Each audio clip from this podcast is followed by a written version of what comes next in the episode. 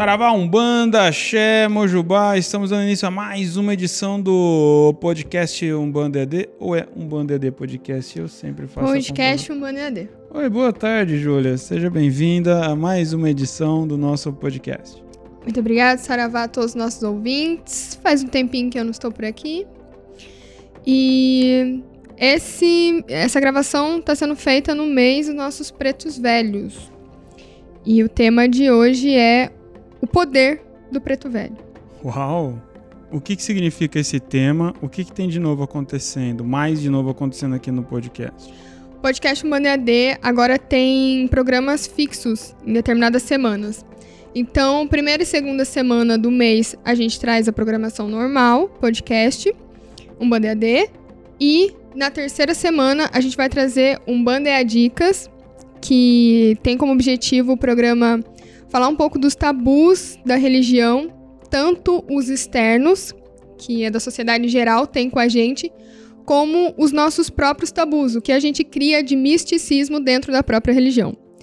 Na última sexta do mês, a gente também tem uma programação especial, que é o programa Umbanda Ensina. É um programa dedicado aos nossos peregrinos da teologia de Umbanda, que responde algumas dúvidas é, ele aprofunda a resposta de algumas dúvidas dos peregrinos durante o curso. Então, o programa ele é apresentado pelo Rodrigo e tem como participação especial o pai Alexandre Comino, que é tutor da jornada, e a Thelma Seabra, que é a nossa monitora. É interessante que esse programa Umbanda Ensina é um programa de extensão da jornada teologia, ou seja, é, é quando sai de dentro do ambiente fechado ali da jornada, né, que está exclusivo para os peregrinos, e traz esses estudos, essas discussões aqui para o público geral, para todos os ouvintes do nosso podcast, né? E é muito legal. Então, acho que vale a pena dizer quem é que paga a conta, né, Júlia? Quem paga a conta desse programa que nós estamos fazendo agora e os demais é a Umbandalogia, a confraria da Umbanda EAD e o programa de extensão da teologia é pago pelos peregrinos que fazem a gentileza de promover esse programa e levar essa mensagem, esses estudos, essas reflexões a todos que queiram clicar play na nossa, no nosso canal, tanto no YouTube quanto no, nos tocadores de podcast, em especial Spotify.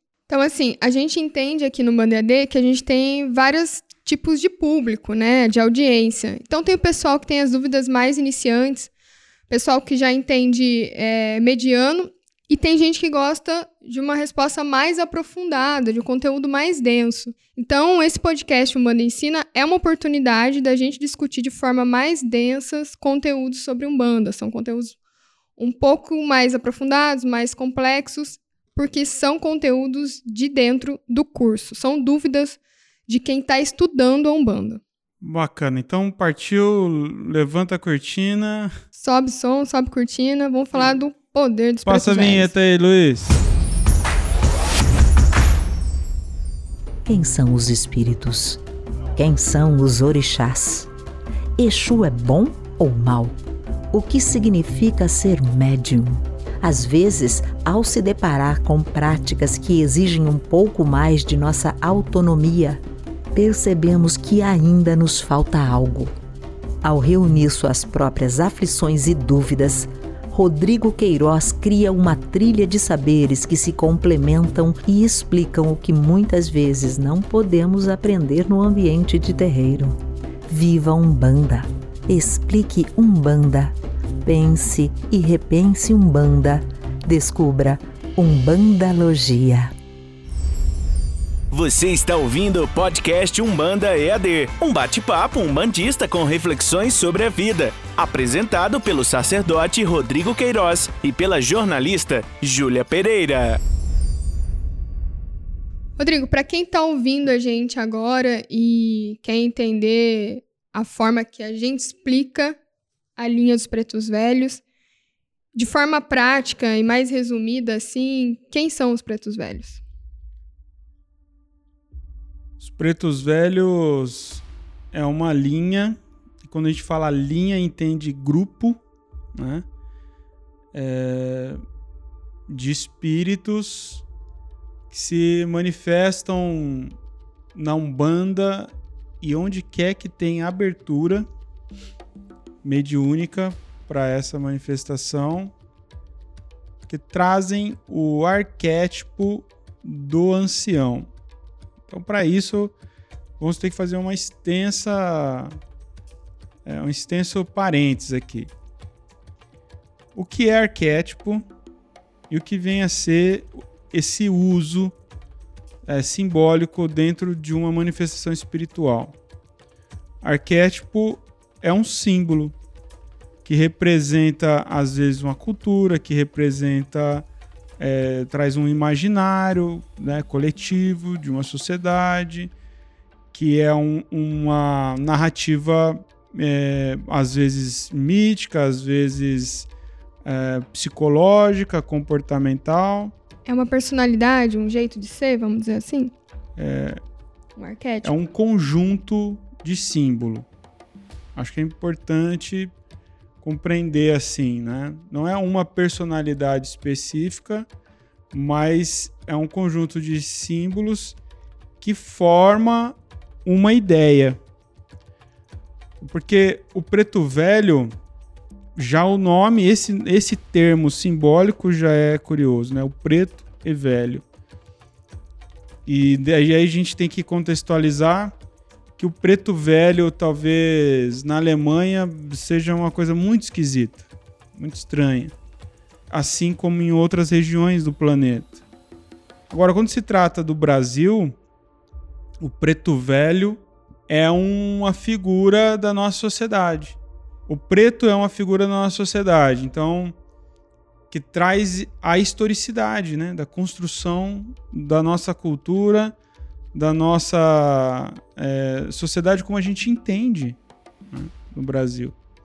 A presença do, do, do, da africanidade, né, processo histórico da chegada de escravos no nosso solo e essa, esse processo de miscigenação no Brasil e tudo isso. Eu, a gente, eu preciso colocar esse, esse, esse de forma pontual agora para a gente poder deslanchar mesmo nesse entendimento. Então, o preto velho, porque uma forma muito simples, Júlia, é dizer assim: ah, o preto velho representa o ex-escravo que superou, que é amoroso, acolhedor. Porque não é tão simples assim. Uhum. É porque não é exatamente isso. Esse é o entendimento de primeiro contato que você vai ter. É, isso é, é, é uma, um olhar simplório para o preto velho. Agora, o que, que, o que está por trás da inteligência espiritual de estruturar uma religião como a Umbanda, em que o preto velho é um fragmento de muitas outras personas, de muitos outros arquétipos que se manifesta nesse ambiente religioso. Então, o preto velho, a princípio, é essa referência, a hereditariedade escrava. E por que eu estou falando isso? Porque pela história, sabe-se que não, não teve escravo que sobreviveu para virar um ancião. É, ou muito pouco isso ocorreu. É, te, se morria muito jovem, né? É, a escassez de alimento, a, a, situação de vida, de qualidade, era, era essa situação. 30 anos era velho, né? 35 anos era já um velho. E quando a gente vê essa presença do velhinho mesmo, né? Que é andando arcado, devagarinho, a voz trêmula, frágil no ambiente do terreiro.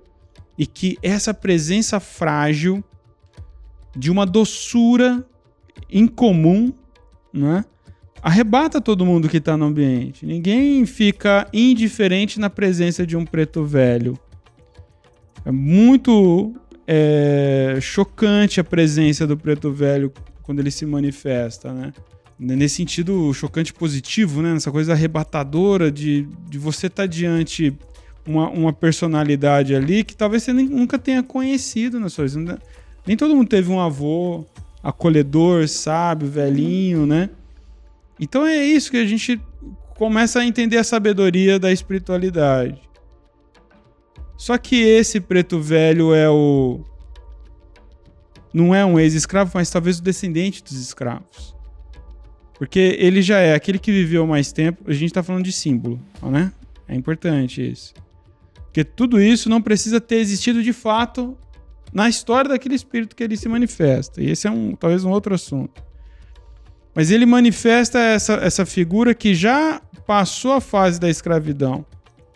Ou que já nasce no ambiente brasileiro, já nasce catequizado, batizado e aportuguesado, né? Já recebe essa essa alfabetização, né? Ele vai falar o português, não é mais aquele africano tribal, aquele que saiu é, é, do seio da África, foi trazido, atravessou o Atlântico e que teria características completamente diferentes. Esse é um ponto de reflexão importante. O que que isso e por que isso é importante? Para a gente entender que a gente está diante um espírito que traz um lastro cultural, traz uma memória ancestral para interagir com a gente. Aquele espírito humano, pensa naquele indivíduo ali, que foi alguém, né? aquele preto velho, aquele indivíduo que se manifesta como pai José, mãe Maria, né? é, vô Benedito, o que que seja. É alguém. É alguém que a gente não sabe o nome da sua última encarnação de fato, porque não foi José, não foi Antônio. É, a gente não sabe onde nasceu, onde morreu, essas coisas não são importantes na Umbanda. Essa, essa relação com a persona, entende? Com a história individualizada, mas com o símbolo sim. A Umbanda é bem curiosa nesse aspecto. E aí, esse indivíduo é alguém que tem uma história própria, mas que assume para si uma historicidade de manifestação. Aí ele vem trazendo tudo isso e é um sacode para quem está mais atento. Para quem não está atento, está afoito com as suas necessidades ali emocionais, espirituais, é o bom velhinho, um espírito de é, grande evolução, de sabedoria, de acolhimento, de amor, de serenidade, de paciência, talvez um conjunto de características que a gente tanto deseja desenvolver em nós, no nosso dia a dia, na nossa vida de fato. Então, por um lado, essa, é, essa relação pontual e objetiva já vai trazer essa, essa, essa relação. E num olhar mais atento do que está atrás dessa figura manifestada, a gente tem um chamamento de consciência, de lucidez. Portanto, a presença, o preto velho na Umbanda, ele é a presença de uma consciência de ancestralidade para todos nós, de origem, de história e qual é o contínuo disso com a nossa vida agora.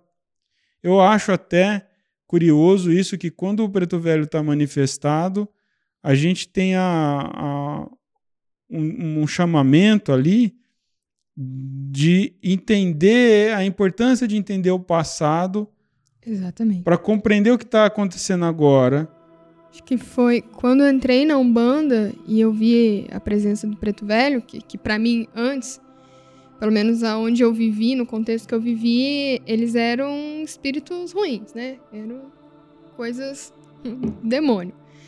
E aí quando eu entro na Umbanda, eu entendo toda essa manifestação como um contar da história desses povos que foram escravizados, e aí eu busco saber mais disso.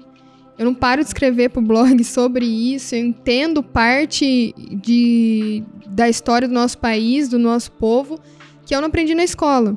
Que eu não me interessava na escola, porque também não fui é, influenciado ou não era importante explicar sobre isso. Então, quando eu chego numa religião totalmente diferente do que eu frequentava, que era a igreja católica, e lá os povos que foram escravizados eram sagrados, as pessoas batiam cabeça, beijavam a mão e tratavam com tanta devoção e escutavam, porque a Umbanda, eu acho muito bonito isso, quando você senta na frente da entidade, a entidade fala uma coisa, é, aquilo fica, é a voz de Deus, né? A pessoa sai dali com aquelas palavras e, e se apega numa fé, numa devoção àquilo que ela talvez não escutaria as pessoas mais próximas dela. Mas aquela entidade, aquele guia, ela se abre para ouvir. Então, o que mais me fascinou quando eu entro na Umbanda e vejo as linhas do, das entidades é essa essência e como ele conta a história dos nossos povos, da nossa da, da história do Brasil mesmo, assim, vamos dizer.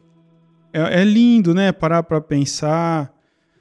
É sempre uma emoção assim. A minha trajetória com o Preto Velho, né? Foi foi na presença de um preto velho, o pai José do Toco, que eu tive a minha epifania da visão lá espiritual na cachoeira, enfim, e que eu decidi, entendi que era aquilo que eu queria para minha vida, eu, que, eu, eu queria servir aquilo, né?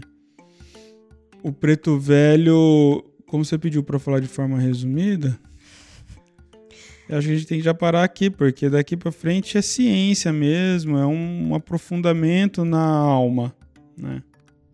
É, de, de forma prática mesmo, assim, resumida, é o que, que você trouxe. São de... Agora, o que é interessante saber? Velho, que eu entendo, junto com o Caboclo, são as duas pilastras sustentadoras dessa grande igreja que é a Umbanda, né? desse, desse templo sagrado né, da, da humanidade que é a Umbanda. Então, tem muitas outras linhas de trabalho, mas há dois, duas pilastras. A gente precisa compreender, né, que segura, sustenta é, essa, esse teto é, divino que é a Umbanda. E, e, graças a esses dois pilares é que existe um ambiente de um chão firme, graças a Exu, para tudo o resto sambar. Para tudo o resto do além, vim dançar, vim confraternizar, vim conviver, vim interagir, trazer a sua palavra, a sua voz, o seu amor. Então o preto velho é de uma importância única e é de maior importância na Umbanda. Isso é uma fala minha eu defendo essa, essa compreensão há muitos anos de da gente com, com, entender que o preto velho e o caboclo são duas estruturas espirituais complementares que é muito estranho, para não dizer improvável, existir um banda sem essas duas figuras, né? Existe um terreiro de Umbanda em que esses dois não estão ali no firmamento, não estão ali como forças que se manifestem. E por que eu digo isso? Porque a gente eventualmente, de forma um pouco rara, mas ocorre, de dizer que foi num terreiro e lá não tem caboclo, que foi num terreiro e lá não tem preto velho. Então, eu nunca vi, eu só ouvi dizer e acho muito estranho. E se alguém tiver ouvindo e que faz parte de um contexto desse jeito, tá aberto aqui para entrar em contato com a gente para a gente entender como é que faz para um terreiro funcionar, existir, realizar um trabalho espiritual sem o preto velho ou sem o caboclo começar essa série, esse projeto novo dentro do, do podcast com o Preto Velho é muito especial, né? Então é isso. Dessa primeira pergunta, a gente entende que Preto Velho é entidade e é uma linha de trabalho dentro da Umbanda. É um agrupamento de espíritos. E, Rodrigo. É, aí, então, só para concluir. É, essa parte. A linha, a, gente... a linha é, é um grupo de. São grupos de espírito. A falange que são esses nomes simbólicos, são grupos com espíritos que levam esse título. Então, Pai João de Angola, Pai José do Toco, Vó Maria Conga, cada um desses são falanges da linha Preto Velho. E todos são entidades. Como a gente pode se relacionar com preto velho? É só quem é médio incorporante que consegue fazer isso, que tem essa conexão, que pode ouvir o preto velho? Ou quem não incorpora também pode nutrir essa relação?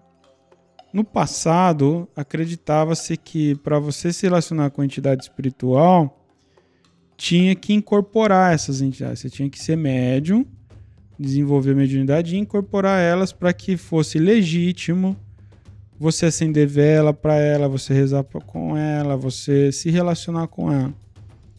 A gente descobriu mais tarde que isso não é verdade, né? Que você pode se relacionar com as entidades, com falanges, com, enfim, com linhas de trabalho, independente se você é médium, independente se você é desenvolvido, independente se você de fato assume para si que é um bandista, por exemplo. Então, o que, o que precisa? Precisa fazer sentido. Eu quero. Né? Se eu falar para uma pessoa completamente estranha, completamente descontextualizada, e falar assim: olha, você quer, sei lá, resolver uma dúvida sua aí, acende uma vela pro preto velho, mas a pessoa não tem nenhuma relação com isso, ela não não tem nenhum interesse, está vindo de fora essa informação, ela não tem nenhuma conexão emotiva. Então, aí realmente não funciona.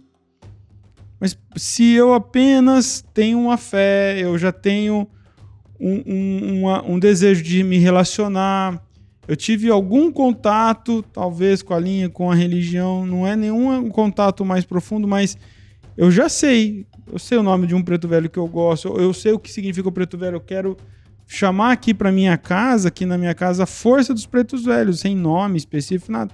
Então você pode. Para os mais conservadores, essa informação pode ser chocante. É como, como pode, se a pessoa não sabe? É que a gente é sobre mentalidade. Então a gente foi doutrinado na ideia de que parece que os espíritos são as coisas meio inconsequentes, são bicho solto no além, e que a gente não tem controle sobre o nosso ambiente. Porque, Júlia, você acreditar que se você acender uma vela, chamar o preto velho e pode vir um espírito mal intencionado no lugar, na sua casa, é acreditar que você só por isso está vulnerável a ser assaltada. Que você põe para dentro da sua casa quem você não quer e que você não tem autonomia sobre isso. O lar de qualquer um é um ambiente blindado espiritualmente por natureza, pela atmosfera emocional que se forma ali com aquelas famílias. Mesmo você mora sozinho, você vai criar essa atmosfera, porque ali é, é, é o seu reduto, é o seu ambiente que fica a sua energia. Então, se você deixar a porta aberta, o mal intencionado vai entrar, né? Tá passando na rua ali, um noia, já, porra. Aí vem uma televisão ali dando sopa, pô, ele vai entrar, vai pegar, porque se deixou aberto, você praticamente convida dessa forma, né? O mal intencionado. O que, que eu quero dizer com isso? Que só entra no seu campo espiritual, só entra na sua casa quem você permite. Ou se você é vacilão nesse tanto de deixar suas portas abertas. E como eu deixo as minhas portas abertas, né? minha, minha porta vibratória, energética, aí é com o seu comportamento. Então, você precisa ser honesto com isso. Você é uma pessoa que é maldosa com as outras, você tá, na maior parte dos dias você fica articulando como sacanear as pessoas que você trabalha, né? Fazer maldade para o desconhecido. Você é uma pessoa rancorosa. Você é uma pessoa que está mais preocupada com a vida alheia. Então, se você é esse tipo de pessoa, realmente eu acho que você tem que se preocupar. Que você, você vai atrair um você igual. Vai, você vai atrair gentinha legal igual você. Né? Então pode ser que aí sim você cria um ruído uma dificuldade para se conectar com coisa bacana. E talvez uma terapia, uma ajuda de outro, outra forma pode é, a, a, colocar você, ajudar você a se conectar com o seu melhor e a partir disso você ter uma experiência positiva com Deus e com a espiritualidade. Veja só, Júlia, com isso dito, quero dizer que todo mundo, quando reza, chama para o seu convívio aquilo para qual está rezando. E o preto velho se você reza para o preto velho, quem atende a sua prece, quem se conecta com você é o preto velho. Não vai vir nenhum, a não ser que seja esse contexto que eu coloquei. Porque assim, é, tem muito bandista que acha que não consegue se conectar porque não incorpora, mas por outro lado, eu vejo no, no social, no geral, assim, pessoas não bandistas que tem uma devoção, que tem é, é. uma reza, que dedica uma reza mesmo, principalmente benzedeira. Na minha cidade tem muito isso. E aí a benzedeira parece que ela é assim, muito plural, né? Ela tem todos os santinhos ali de tudo, tem o preto velho, o, o que funcionar, o que curar, tá válido. Errado não tá, né? Errado não tá. Errado não tá. É casa de mãe, né? Tá a intenção certo. é essa, a intenção é ajudar. A intenção, exatamente. É. E eu vejo nessas capelinhas de sítio, de benzedeira lá na minha cidade, isso. Elas trazendo essa devoção, esse relacionamento muito genuíno com o preto velho, com algumas entidades e também com os santos, enfim. Tudo num mix. Mas e aí, preto velho tá lá também? Se ela chamar, sim. Então ele não tá, ele não é restrito à religião. Tampouco ao terreiro, né? Tampouco ao terreiro. Tampouco ao terreiro. Então, assim, o preto velho está na espiritualidade. É isso. O preto velho não é o preto velho, não é um bandista. Isso é bom, o preto velho não é um bandista. Quando cair essa ficha, muita coisa se resolve. Eu sou um bandista. Eu tenho o ímpeto, eu, Rodrigo, eu sujeito, tenho o ímpeto de defender a religião, de lutar por causas da religião que eu acho importante, de repente, contra o preconceito, racismo religioso, essas coisas todas. Se você perguntar pro preto velho, preto velho é provável para ele falar, filho, sai dessa né? A gente não tá precisando de defensor. A gente não quer ninguém lutando por causa que nem é nossa. Que eu tô falando aqui pode ser muito mal interpretado, tirado daqui do contexto, mas é uma reflexão que eu acho importante. O preto velho não é um bandista. Sendo assim, ele é uma entidade que se manifesta na Umbanda. A Umbanda é uma religião que é nossa dos encarnados e não dos espíritos. Isso é muito significativo. Por quê? Porque quando a gente entende que não só o Preto Velho, como todos os outros, né, todas as linhas que se manifestam não são bandistas, significa ali já uma mensagem de liberdade da fé, de liberdade de movimento de ir e vir, de estar, não estar, de ser. Então, aqui já é muito reflexivo isso. Por isso, o preto velho vai estar onde fizer sentido. E o que, que faz sentido, talvez, ao preto velho? Um ambiente de amor, um ambiente de fé, de mediunidade, e que as pessoas estão ali evocando a presença dele porque faz com que a presença dele tenha sentido. O que o preto velho quer é o quê? Colo colaborar com a humanidade.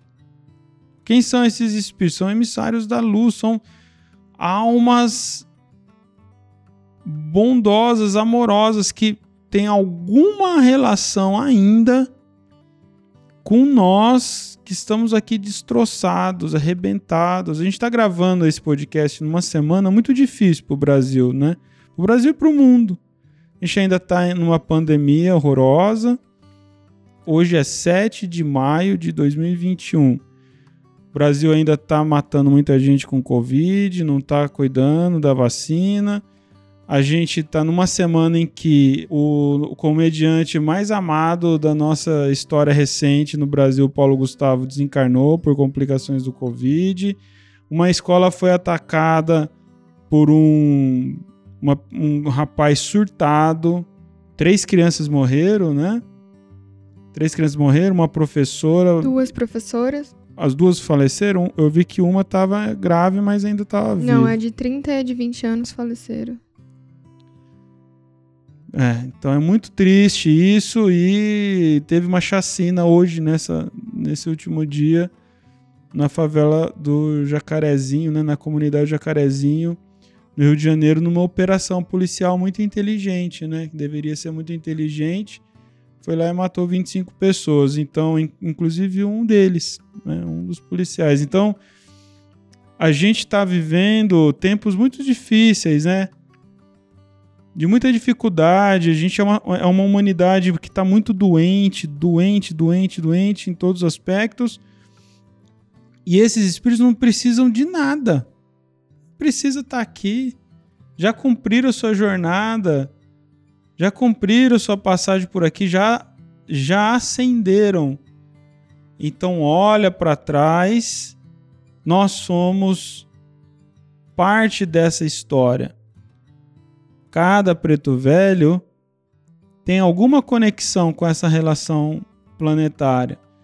Então, por um amor à humanidade, por um, uma verdadeira caridade, é só por isso que esses espíritos vêm até nós para se relacionar com um único objetivo: objetivo de trazer cura, de trazer libertação, de trazer esclarecimento, de colaborar para que a gente, junto de um processo de expansão de consciência, a gente consiga desenvolver uma vida de mais qualidade, uma vida melhor de se viver, uma vida melhor de se viver no seu ambiente micro, que é a sua família, o seu lar, uma sociedade, um bairro, um país, um planeta. Então é isso que motiva esses mestres da luz, né, Júlia?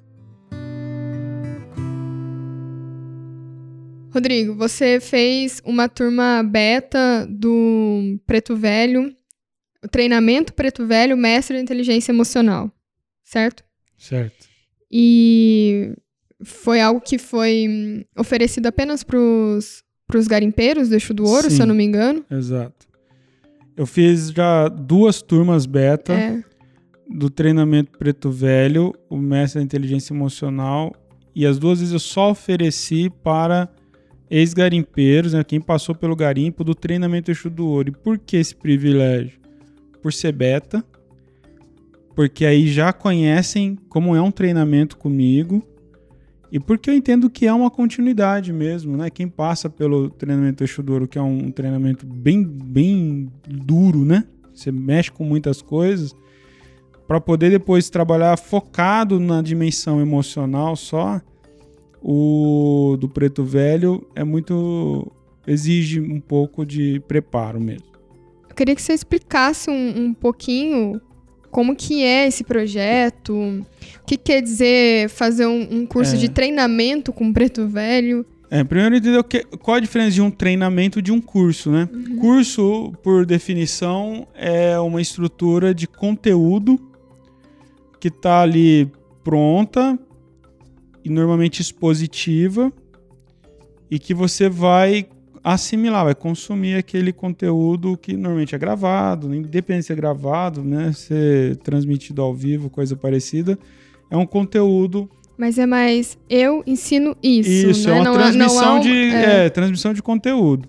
O treinamento tem outra característica, tem um plus nisso, né? Ele tem conteúdo e tem atividades, exercícios práticos mesmo serem realizados dentro daquele contexto. Então, por exemplo, o treinamento o Preto Velho tem foco na construção da resiliência. Então, quando a gente fala em inteligência emocional, é a construção da resiliência. O Preto Velho é, para mim, a figura no ambiente religioso da Umbanda, né? a figura dentro do terreiro, que é a personificação da resiliência. A resiliência é a capacidade de você passar pelos problemas, pelos perrengues da vida e conseguir retomar a sua jornada, né? retomar a sua sanidade emocional e continuar o progresso crescendo nesse, nesse sentido, né? Então pensa o preto velho, vamos supor que seja essa história daquele espírito, né? Foi um ex-escravo, apanhou, perdeu a liberdade, perdeu família, etc. Passa por tudo isso, faz o processo de expurgação da sua negatividade, né? Da raiva, da mágoa, de tudo isso, e, se, e sai disso um indivíduo sereno, um indivíduo paciente, um sujeito amoroso, de fé e que quer ajudar os outros. Quer ajudar, inclusive, o branco, né? Que é, outrora foi seu, seu algoz. algoz e tudo mais. E pelos ensinamentos que o Preto Velho pratica no ambiente de terreiro, para mim é, portanto, a personificação da resiliência. O treinamento tem esse objetivo. Então, no treinamento eu vou juntar sabedoria dos pretos velhos, a minha experiência com preto velho, meus conhecimentos dentro da psicologia positiva, dentro da, da filosofia, da neurociência, e aí criamos um método de 33 dias com atividades diárias baseadas nos ensinamentos também compartilhados para o indivíduo ir mapeando a estrutura emocional sua como está e enfrentando as questões que estão ali que precisa de, de exercício de perdão, precisa de resgate é, de memória com trauma, enfim, superações diversas na dimensão emocional, para que se consolide o ambiente para a resiliência. Né? Esse é o exercício de inteligência emocional. Então, o treinamento é isso. E outra, é um convívio diário comigo durante 33 dias, né? No processo do treinamento, fora as aulas, né? as aulas que envolvem a, a, transmissão da teoria do que está trabalhando ali. E é muito interessante. Aí o treinamento tem as atividades religiosas junto com o Preto Velho, as de desenvolvimento humano, né? E aí vai construindo uma experiência. É muito incrível. Se eu soubesse que você ia falar disso, a gente podia até chamar, ter chamado alguém para falar aqui. Ou seja, é algo muito inédito, novo, né? porque você junta o saber de terreiro, que é tudo aquilo que durante 25 anos de terreiro, aprendendo com preto velho, junto com tudo que a gente tem da inteligência emocional. É, vivendo, né? Eu considero a minha vivência dentro da religião muito ativa. Desde o momento que eu comecei o meu desenvolvimento, desde então, não fiquei um dia sem pensar, ler, estudar, refletir, vivenciar a religião. Então é uma, são 25 anos muito ativos, né? E nesse processo todo, foi pela Umbanda que eu fui fazer filosofia, foi mais tarde, pós a filosofia e com outras necessidades da Umbanda e do sacerdócio, que eu fui atrás de outras ciências do desenvolvimento humano, mais recente a psicologia positiva, fiz formação em coach para acessar múltiplas, é, múltiplos estudos, né? Fiz a formação em hipnose ericksoniana, uma, uma, uma forma de terapia é, que é a psicologia do Milton Erickson. É, e aí, assim, tudo isso é, é, é fundamento. Eu estudo muito a neurociência. E é isso, né? Porque eu fui entender. Aí, eu, sabe o que é mais curioso, Júlio? eu fui para primeiramente para filosofia para eu queria melhorar a teologia, eu queria trazer mais gás ali para a teologia, né? E aí eu fui descobrindo que o que os filósofos estavam falando 2500 anos atrás estava rolando dentro do terreiro. Aquelas, aqueles insights incríveis, tudo era pauta. Era pauta dentro do terreiro. A bronca do Nietzsche com a igreja, né? Essa relação é, ruim que, que se estabeleceu, né? E a famosa frase do Nietzsche, né? Deus está morto, não, ele não está matando Deus, mas ele estava matando a igreja. Ele quer dizer, a igreja católica está morta, é uma porcaria, é isso que ele estava querendo dizer naquele momento, né? E ele tinha esse problema com a religião e não com Deus de fato. Tudo isso está rolando dentro do terreiro de Umbanda desde sempre. Foi muito interessante. Quando eu entro, chego na, no módulo de filosofia da mente, que é o meu. Aí eu fico louco, louco, louco, né?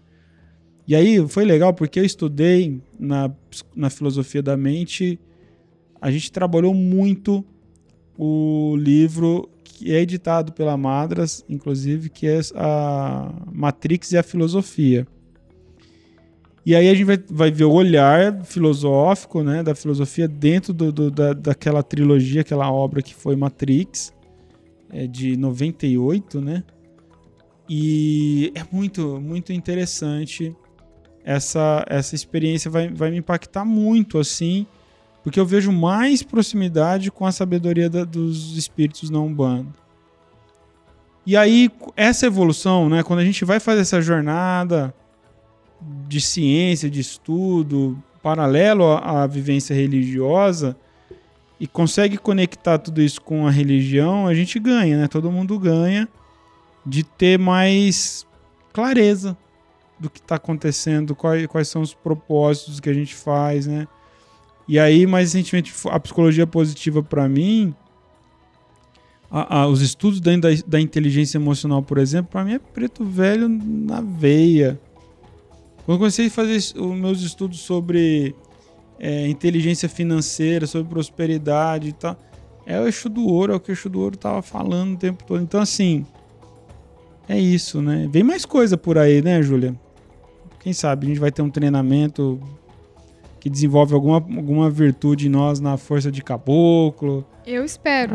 Eu fico sempre pensando. É. Qual vai ser o treinamento do Pai é, Pinambá? É, poxa, que linda, né? Verdade, né? Demais. Bom, a gente está lançando esse podcast aqui um dia depois do, do 13 de maio, dia da abolição da escravatura, e que comemoramos na Umbanda Preto Velho. Se os terreiros tivessem abertos, provavelmente teria a feijoada, a clássica feijoada, mas isso não impede cada um fazendo sua casa também. E aí, bom, já que falamos disso, Deixa uma dica, Rodrigo, para o pessoal se conectar nessa semana com, com Preto Velho, com essa linha que a gente pode fazer de firmeza de algo prático em casa. Come feijoada. Come feijoada, tá tudo certo. Ah, e você falou isso, né? Lembrei com tristeza que é o segundo ano e que a gente não faz a feijoada dos pretos velhos, que para mim é a santa ceia da Umbanda. Né? É um encontro com a comunidade sempre muito feliz, muito gostoso. Durante é, 14 anos eu fiz a, a, a feijoada, eu mesmo, né? Ia para a cozinha fazer. Olha, Pai Rodrigo chefe. É, e é, é bem triste isso, né? Bom, eu recomendo que você coloque uma xícara de café, um pedaço de bolo de fubá. Agora vem uma, uma memória afetiva aqui. Sabe uma coisa que eu fiz quando comecei na Umbanda, assim?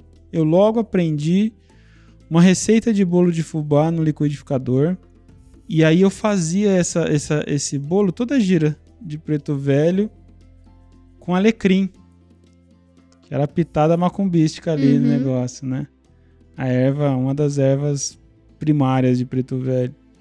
E era bom o negócio. E eu levava todo, toda gira de Preto Velho, levava o bolo de fubá. Enfim, é tão importante essa fase, né? Os primeiros anos ali na Umbanda que você faz tudo, você quer tudo, você... Vamos lá, então um, uma xicrinha de café, do seu café que você faz para tomar um bolinho de fubá, se possível, uma vela branca, um incenso da sua preferência, um galinho de arruda, um massinho de ervas que você tiver, que seja alecrim, que seja aguiné, e oferece a Preto Velho e chama pela presença de Preto Velho, reze com a sua fé do seu jeito para Preto Velho trazer serenidade, trazer cura, limpeza, calmaria, acima de tudo, clareza.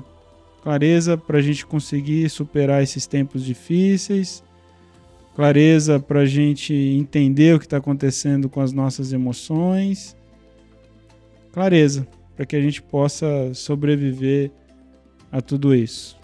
E eu desejo realmente que o axé, a bênção, a luz dos pretos velhos esteja na sua vida, dos seus familiares, aqueles que você ama, e a gente possa sempre caminhar sob a luz, o amparo e a sabedoria desses mestres da luz. Axé. Axé, Saravá.